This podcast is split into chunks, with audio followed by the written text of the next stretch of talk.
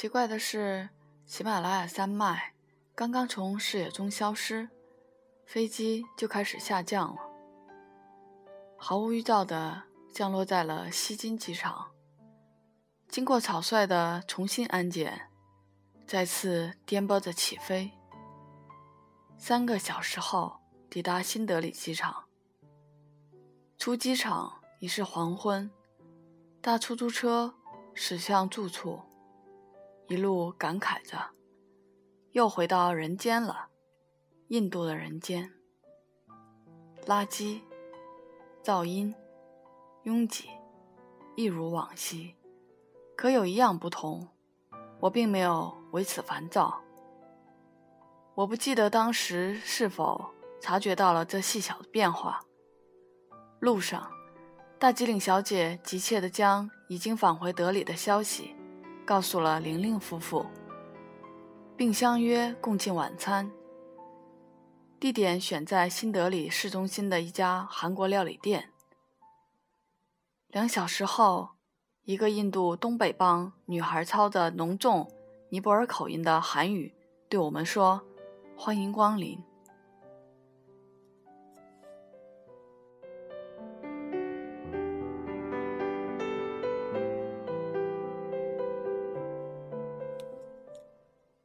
烤肉滋滋啦啦，浓烟滚滚。大吉岭小姐表示不明白，为什么这家韩国料理店的老板可以是韩国人？因为在印度，非印度人很难获得餐厅经营权，所以德里的中餐厅没有一家属于中国人。玲玲指了指餐厅门口悬挂着被擦得一尘不染的相框。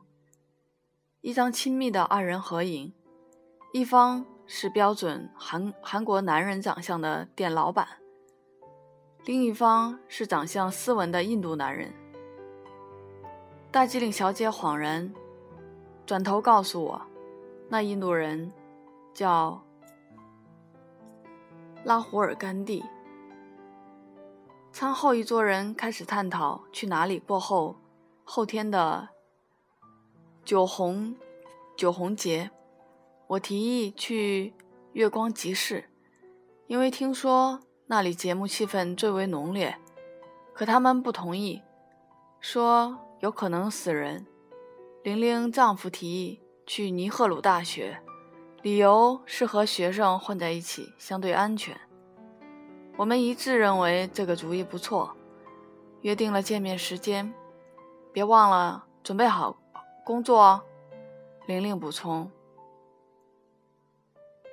当老板的儿子那圆滚滚的韩国小鬼围着我们奔跑的时候，我们聊到了针对中国人那越来越难得到的印度共和国签证。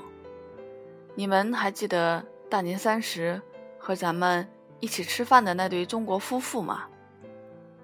男的是来学泰米尔语的。他那过来探亲的老婆回国的时候，因为签证遇到了大麻烦，还没回去呢。玲玲边讲边无可奈何地摇头。他拿的是旅游签证，只给了一个月，他住了三个月，在机场被发现，然后就被扣在印度办手续、办罚款一堆事情。其实他就是没留心。想当然的以为，签证、旅游、旅游签证都是三三个月。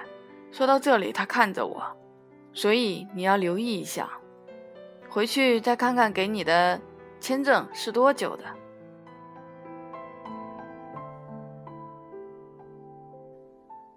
很确定是三个月，可我的回国机票定在了十天后，怎么只在印度住一个月？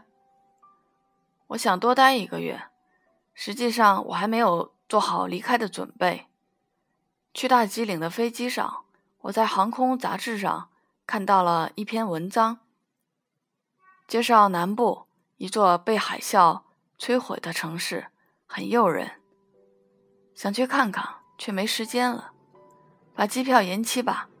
他们夫妇异口同声：“你是我见到的第一个待了一个月。”还要待第二个月的人，不是不得不待下去的那种。玲玲望了望大吉岭小姐，你会和她一起去南部吗？我也望向大吉岭小姐，发现此时她正因为无所事事，来回拉扯着韩国小鬼的脸蛋。她放开手，韩国小鬼捂着脸，嚎叫着跑开了。他转头看了看我，没说话。这时他的电话响了，他用印地语交谈了一会儿，结束通话后对我们说：“旅行社老板邀请咱们参加后天、明天的一个火车开通的仪式，是什么世界上唯一还在使用的蒸汽火车。经过两年的维修再次运行，明天是剪彩，然后再跑上一段。”好像是从德里到斋普尔，来回四个小时。旅行社老板得到了几张贵宾票，想起了我们。我说这听上去很有意思，于是他回了电话。那天聊到很晚，直到印度适应，再也无心去假扮韩国人，我们才结账离开。我和玲玲的丈夫在前面沉默地走着，玲玲和大吉岭小姐殿后。一次无心回头，我看到玲玲握着大吉岭小姐的手，问是否见到了她。大吉岭小姐迟疑了片刻，悄声说：“没有。”回家的必经之路上，离开德里前就开建的一处。婚礼场地仍未完工，我们小区的铁门仍旧像条死狗一样趴在了泥水里一动不动。那晚，阿珍得知我安全抵达德里，长长舒了口气。我将口破以及他两个儿子的故事告诉了他，他说我应该将它写在书里。身体告诉我应该睡到中午。可因为应承了出席通车仪式，我们在播早播报早间新闻的时候，就端着浓浓的咖啡坐在了电视前。此时咖啡虽浓，却不及睡意。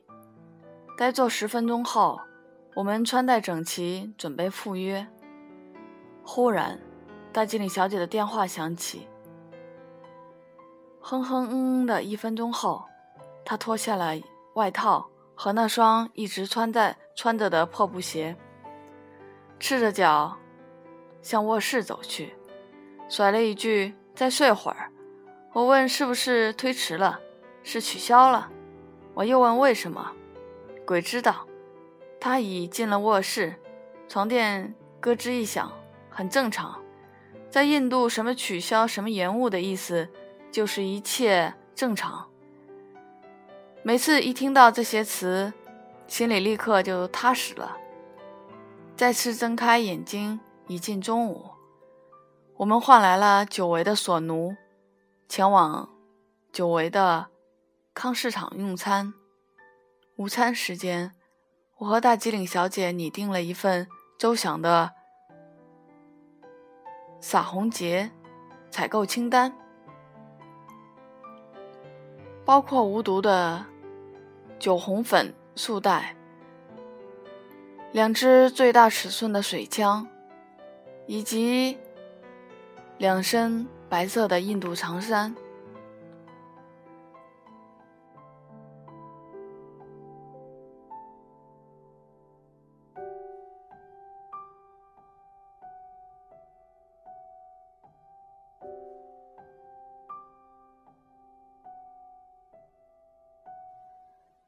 在市场背面的一家杂货店里，我们找到了撒红粉。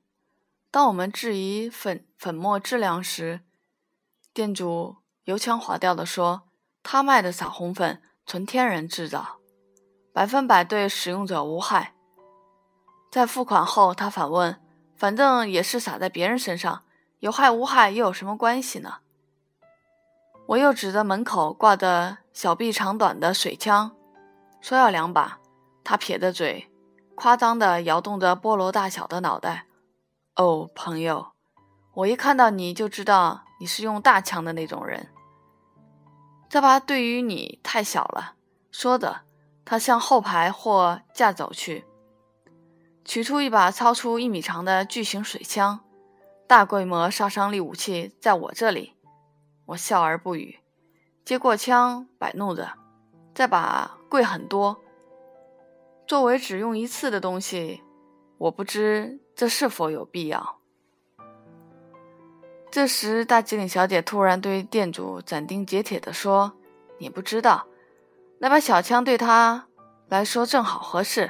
我们要两把。”前往美妙印度服装店的路上，我问大吉岭小姐：“刚才那话什么意思？”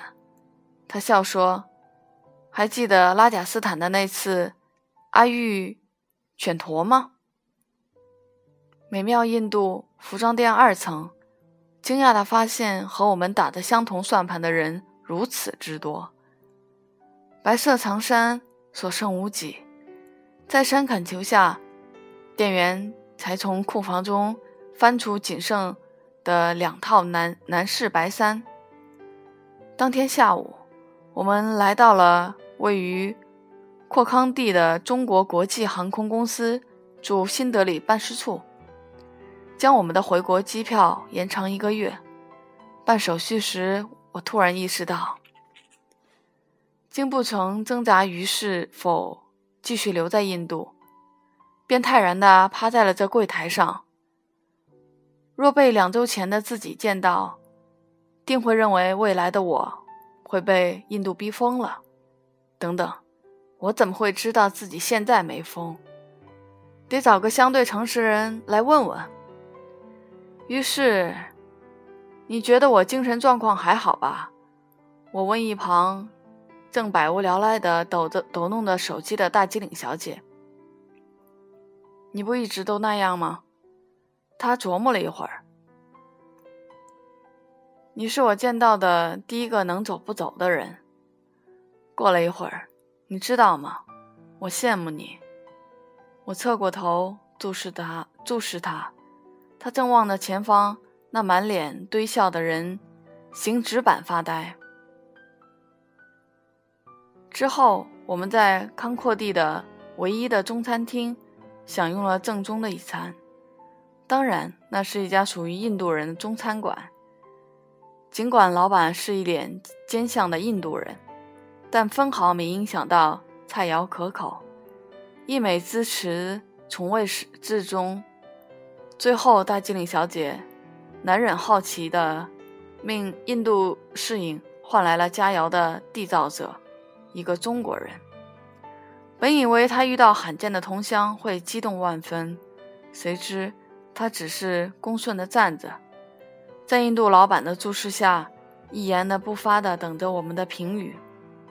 我友善地告诉他自己来自哪里，并对他的手艺连连称好，而他只是谦恭的点头。最后，我问他来自哪里，他只简短地给我说了两个字：“北京。”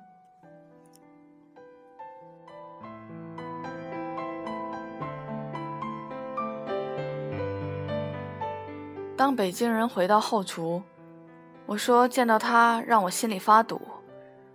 大机灵小姐问我为什么，我却一时想不到原因，只是感慨她为什么要来这里。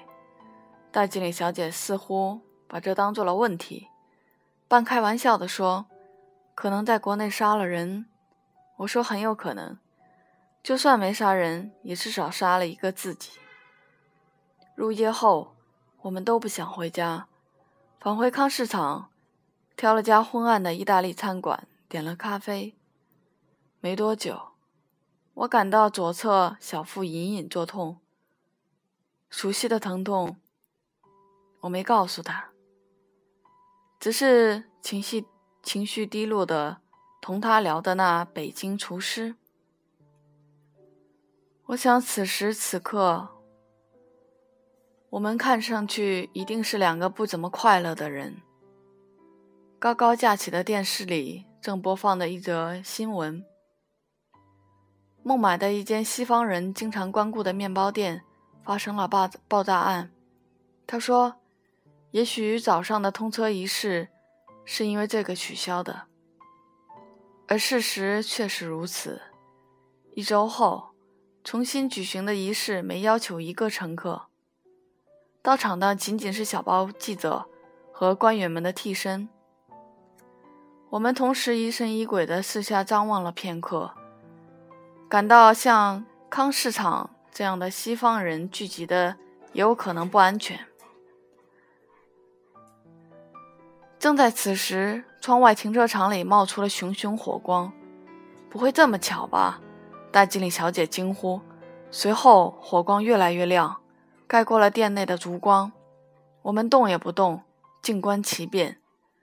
这时，四面八方的印度人开始向停车场方向聚拢，在夺目的光火光前，化身为颤抖的黑色剪影。当我发现一个剪影熟悉无比的时候，身边的大机灵小姐已不知所踪。我快步追了出去，随众人站在停车场正中不知何时被搭起的火堆旁，凝视窜动的火焰。没多久，有人抬出了一堆烧干的牛粪，掷向火虫。停车场被瞬间瞬间被浓厚的白烟笼罩，朦胧的路灯的光，人们有序地排成一圈，围火虫环形。我们只是安静地看，余光中，一个印度人似乎正监视着我。我正要将这。令人不安的情况告诉大吉岭小姐。一个苦行僧模样的人来到面前，不由分说的在我额头上涂了上土黄色的颜料。接下来是大吉岭小姐。也许因为我们没有反抗而博得四周印度人的好感，一个似乎受过良好教育的人过来与我俩攀谈，一番。套话后，我得到了一个稍有价值的建议：切记，明天不要喝别人递给你的任何饮料，尤其是乳白色的。还来不及问为什么，他就跳进狂欢的人群，开始围着火火堆撒疯。我不知道耗在那里多久。甚至忘记了是否参与过狂欢，直到牛粪散发的浓烟令每个人窒息，一直守候一旁的两个警察才扑灭了篝火。我猛然想起了那个监视我的怪人，于是悄悄侧过头，发现他还在原地，在渐渐散去的人群中越发明显。我们正要离开，那人却逼近了过来。恭敬地递给了我们一张账单，两张咖啡的账单。付款的时候，我们一再表示歉意。他只露面淡淡的笑意，表现出到恰到好处的礼节。当他拿着咖啡钱准备离开的时候，我问他为什么要在一旁等我们那那么久。我不想打断你们，我看到你们很开心，先生。我回回过头问大经理小姐：“我刚才看上去很开心吗？”她没回答，问了我相同的问题。回家路上，索奴昏昏欲睡，大机灵小姐不时的高哼尖高声尖叫，以示提醒。这时，我才开口问她：“架起篝火焚烧牛粪的典故是什么？”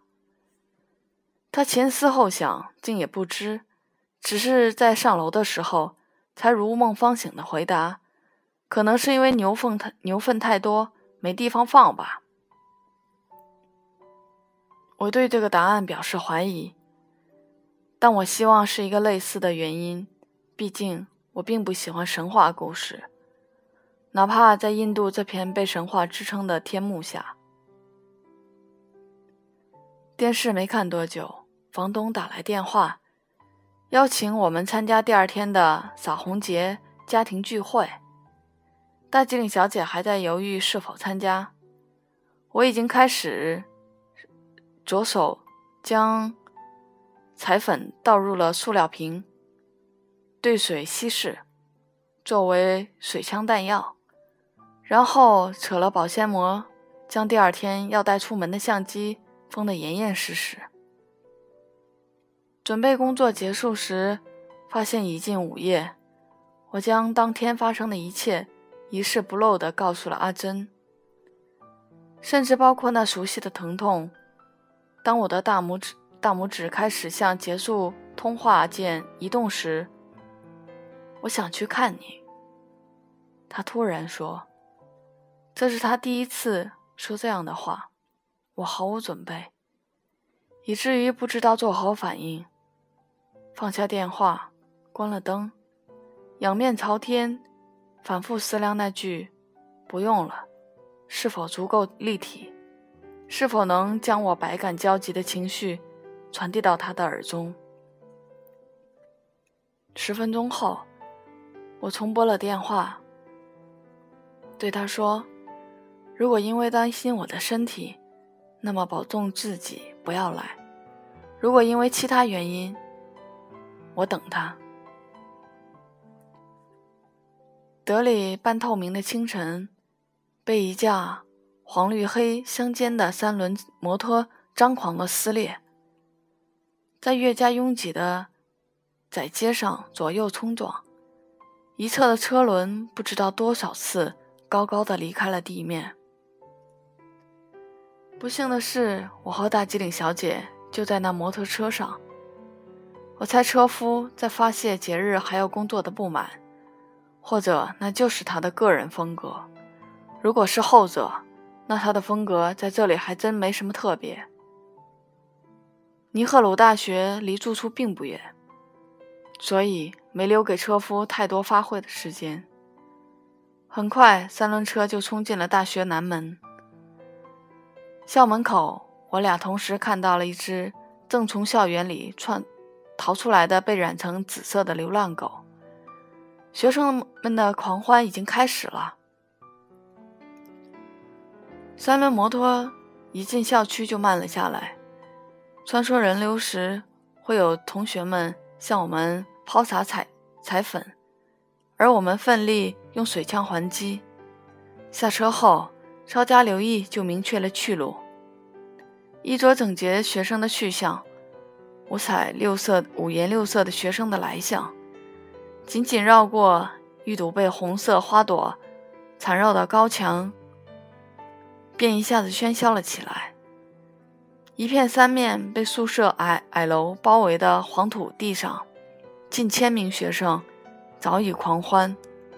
他们怒吼，撕扯别人的衣服，向四周狠狠掷去彩粉，像土著人一样跃起。落地时，脚下黄土飞散。像轰炸，像烟花，黄土混合，各色弥漫的粉粉尘粉尘，令整个空间烟土缭绕，难以呼吸。我站在外围，如昨晚，而大吉岭小姐义无反顾地冲进了烟尘中，我只是那样站着，不知被什么按住。正准备离场。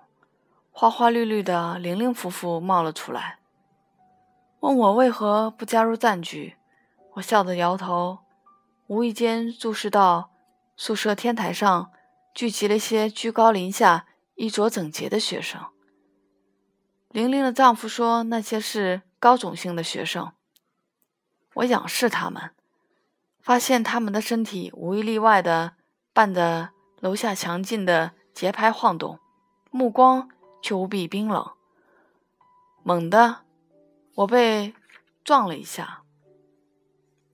一个一丝不挂、一丝不挂的印度学生狂笑地冲过人群，终于有人裸奔了。我打电话叫人来看，玲玲夫妇喊叫，他们一定压抑坏了。正感慨着，身边一个女学生一头栽在栽倒在地。边重复的一句话边呕吐着。我问玲玲的丈夫：“她在喊什么？”他贴在我耳边高声说：“他说我不再爱你了。”校园爱情故事哪里都有，场面混乱，不经意间他们夫妇就消失了，像他们出现时一样。狂欢从不适合我，我仍一心想着离开，却再也找不到大经理小姐。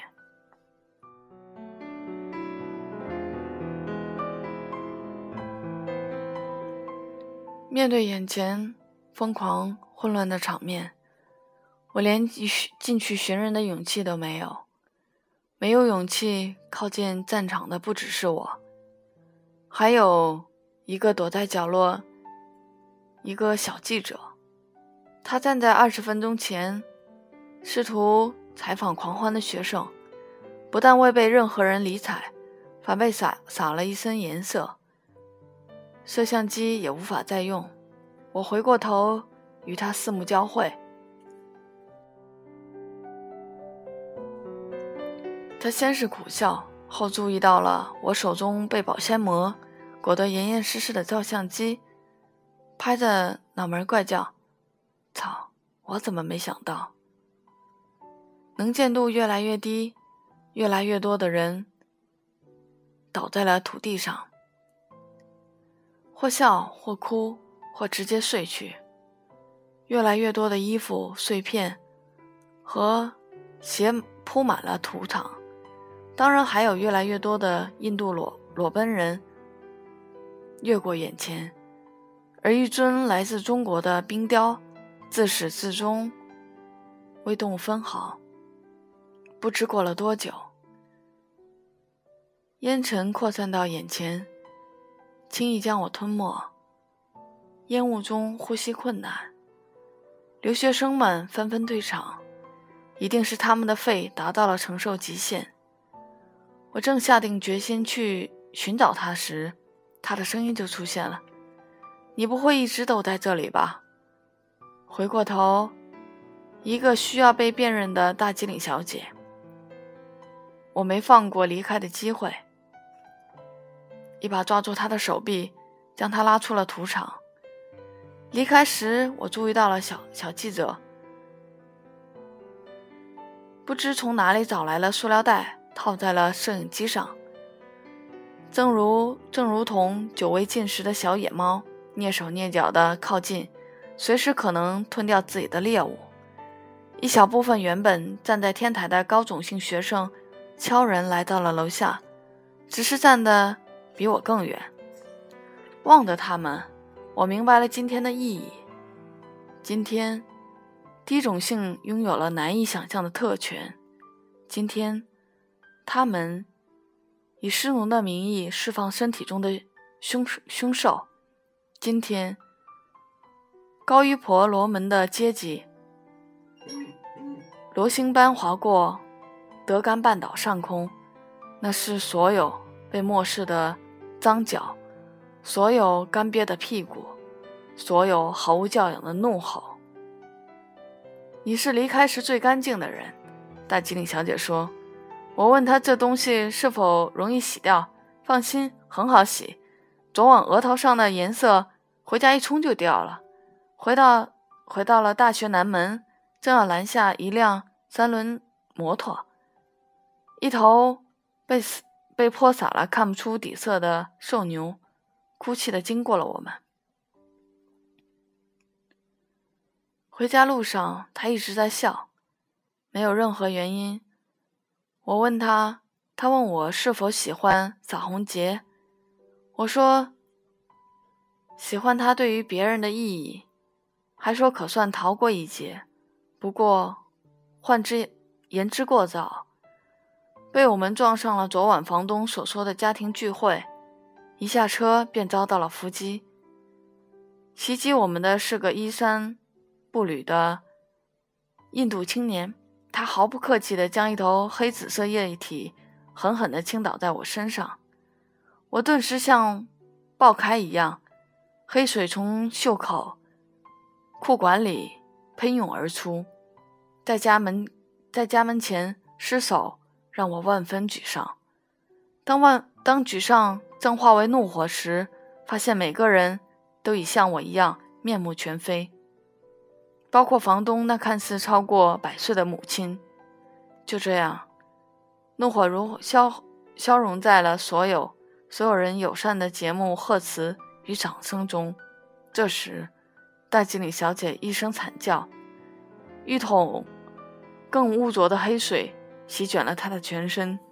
可她仰天大笑，整排牙齿都被染得漆黑。也许邻居们认为两桶冰冷的污水对于我们还不够。那青年人和房东的大儿子开始不断的向我们头上开始抛掷各色粉末，直到我们身上再无一寸被颜色侵染的地方。在他们喘息的片刻，我闪到了路旁，将漆黑的口水大口吞在吐在墙角，一股浓烈化学制剂的味道弥漫了整个口腔，经过鼻腔上。窜到头顶，房东递来两杯早已被污染的墨绿色威士忌。我犹豫着，见房东一饮而尽，出于礼貌，也跟着三十年里喝过了最糟糕的东西出现了。我又接到了房东手里被污染的点心，像把垃圾扔进垃圾桶一样，扔进嘴里。三十年里吃过的最糟糕的东西，在同一天诞生了。正寻觅时机告辞，又有邻居回来。所有的曾经受害者皆跃跃跃跃欲试，准备伏击。我也不知觉地加入了其中。显然，我们携带的威士忌已经过于刺眼。那位邻居早早的便感到了危险，无奈的无奈加在此处，只得甚小、谨小慎微的靠向我们。我们几个人一拥而上，将他围在当中，像僵僵尸一样，瞬间将他变成了同类。我问大吉岭小姐：“那表现最抢眼的印度青年是谁？”她告诉我。是房东家平时最卑微的奴仆，平日里对这楼里的每一个人都卑躬屈膝，唯独今天洒红节造次日啊！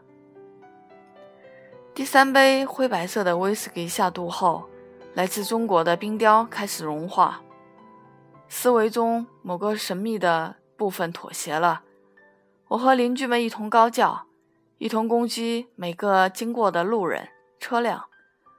不管遭遭袭者是狂欢还是破口大骂，我们都是大笑。房东请来了助兴乐团，所谓乐团仅两人，一个打鼓，一个扛着录像机。扛录像机的将录像机摆在了街边已被染得五颜六色的轿车上，将音量调调到了最大。一阵狂乱的印度音乐响起，与此同时，鼓声大作，在场的印度人开始舞动，娴熟或笨拙地伴着音律，跳着只属于自己的舞蹈。希腊父子愣了一会儿，加入了。稍后是大吉岭小姐。房东回过头：“跳吧，朋友，不要想，不用想，跳吧，我的朋友。”于是，我有生以来第一次在大街上扭动自己的腰，像垂死的蜈蚣一样。我本是一个严肃的人，我想，但只想了三秒。世界在旋转，在颤抖。我像大吉岭小姐一般狂笑不止。我听不到自己的声音，那印度音乐震耳欲聋。我甚至大喊。原本，那声音大的足以吵醒一只正在格陵兰冬眠的灰熊，身体里的器官开始依次爆炸，肝、胆、胃，一连串的爆炸一直向上，再向上。在大大脑爆开前，仅存的意识给我们一个提问的机会：我们最后喝了什么见鬼的东西？那杯灰白色的威士忌，如果那是威士忌，几分钟后，也许几秒后，人们的舞姿纷纷简化，最终，大家仅仅只是站在原地跳跃。我仰着头。跳，印度的天空与我近了，又远了，近了，又远了，近了，那难以琢磨的距离啊！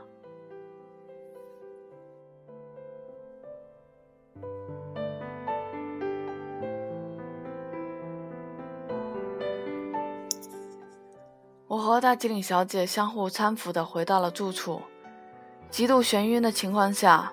为彼此留影，作为纪念。而那那件本应成为纪念品的白袍，没能如愿的五彩缤纷，它仅仅变成了黑色。各自回房冲洗黑紫色的身体。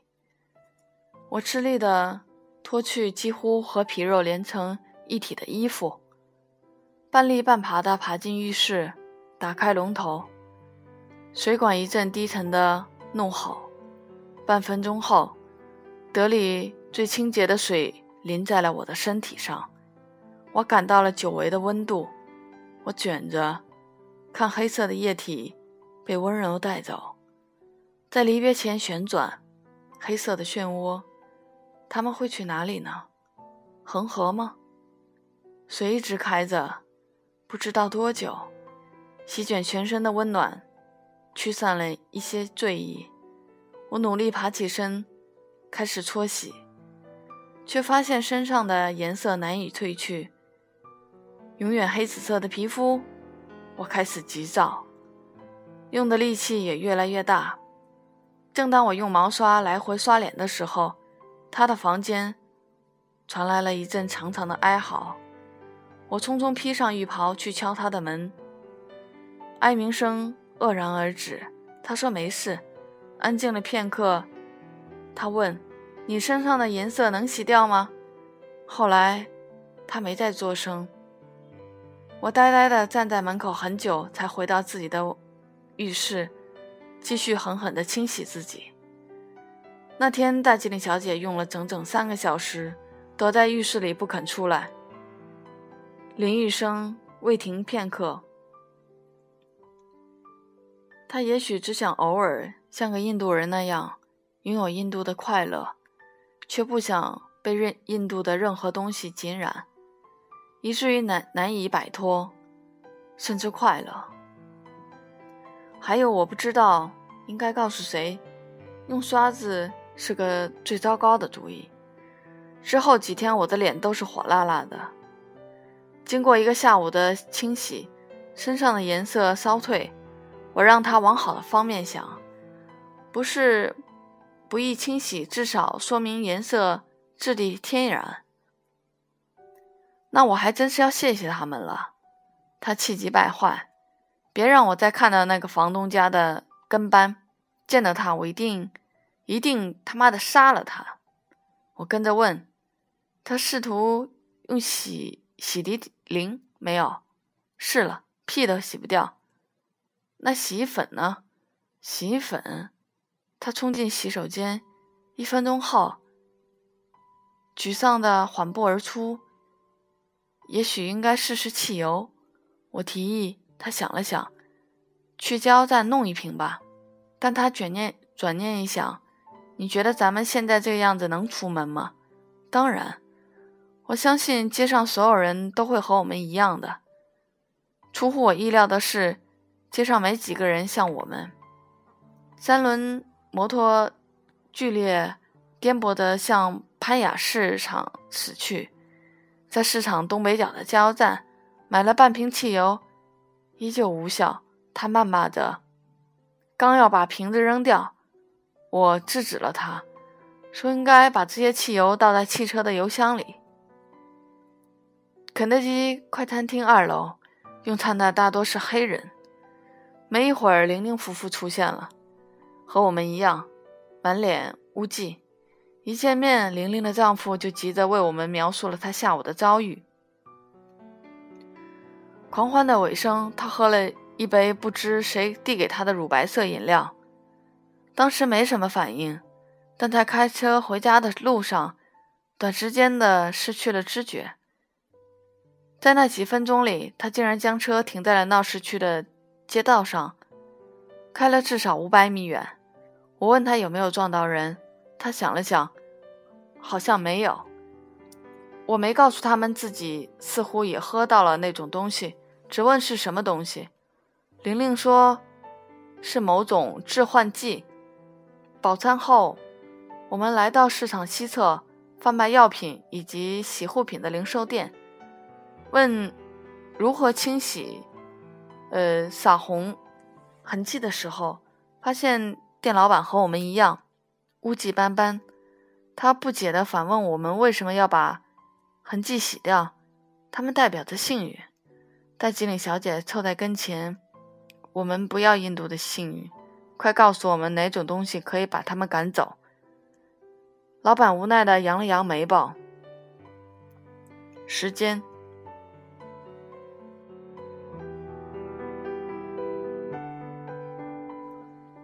大吉岭小姐听了，翻了白眼，换了一个提问方式：“你有没有放在瓶子里出售的时间？”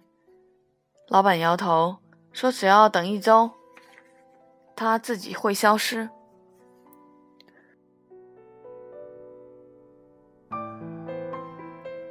他无奈的转过头，贴贴在我耳边：“印度幸运对于我，从来都是太不幸。”那晚，大经理小姐看上去生气极了。一回家，我们再次冲进浴室，半小时后，浑身红肿的从浴室里出来，躺在床上的瞬间，腹部左侧一阵绞痛。刚打算采取措施，疼痛就消失了，这让我不安了片刻。随后，一如既往，我为阿珍细细描述了尼赫鲁大学的战争。家门前的战争，以及战争留给我们的烙印。那天我很疲惫，在童话尾声有几次险些昏然睡去。匆忙结束，匆忙忘了说爱。不知睡到几点，疼痛再次出现，轻而易举地将我从甜美的梦境中拉回冰冷痛苦的现实。我醒了，是惊醒。不及回神，便已痛得满头大汗。我卷曲呻吟，翻滚着，重重摔在了地上，却感觉不到跌落之痛。大吉岭小姐推开门，战鼓一样的脚步声由远而至而近。余光里，她蹲在身旁，恍惚间，她在提问，可我的意识并不清楚。就算我能听清，剧痛令我无法开口。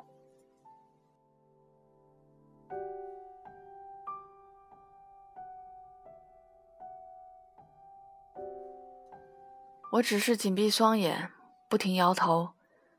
他试图将我扶回床上，我抗拒。他束手无策，瘫坐在地，咆哮声越来越大。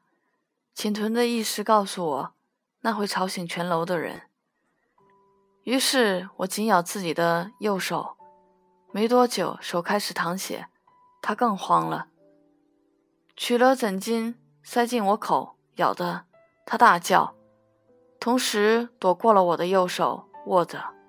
可此时，我不想被任何东西控制，便将手用力抽出，反攥住了他的手腕，紧紧攥住。他没有反抗，那也许很疼。他的手腕一直被攥着，我感到了他的汗水，他的无助。我渴望平复他的无助。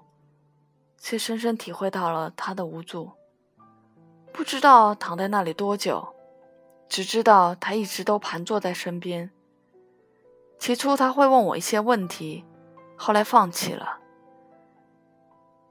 放弃了去改变什么，只是欣然的让我握着他的手腕，直到窗外传来了第一声车鸣。直到德里的第一缕阳光射进了房间，疼痛缓缓退去，我松开了手，开始感到的地面那刺骨的冰冷。我振奋，冷是疼痛离开的信号。又过了一会儿，我试着自己站起来，没成功。在他的帮助下，我回到了温暖的床上，发现衣裤也被冷汗浸透。道谢，第一件事，这是怎么了？你会不会死在我的家里啊？我笑，有气无力。告诉他这是老毛病，一颗很大的结石，要不要去医院啊？我微微摇头，告诉他我带着药，为什么不告诉我？他愤然说不出来。你把那么一大块脏布塞到我嘴里，他咧了咧嘴，问我药在哪里？我的行李，前面那个口袋。他转过身倒了水。把行李里的所有的药摊摊在我面前。吃哪个？那个小白药片，轻微止疼片，一片就好。老毛病了，怎么不去治？去医院拍过片子了，说是石头太大了，必须手术。可我不想手术，所以只是长期吃那些排石汤、消炎药之类的。其实，只要那些石头待在它该待的地方，就不会疼。我将药片抛抛进嘴里，低头思考着：昨天的狂欢，我蹦得很厉害，一定是因为这个。这么蠢的原因，结石本身就很蠢。我笑着，他也笑了。我去睡一会儿，你再有状况就大叫。我开着门睡。我再次道谢。谢什么？谢谢你一直陪我。他面无表情的点着头。其实我没离开，是因为你一直捏着我的。我听了，下意识的望了望他那一直被我攥着的手，发现手腕上一道淡淡的紫色淤痕。小意思。他拍了拍我的头，起身往门外走去。在门口，他顿住了，挥了挥那只手手腕。我是第一个被你这样攥住的人吗？我犹豫了一下，不，从前那都是阿珍的工作。他听着，点点头。他一定很爱你啊。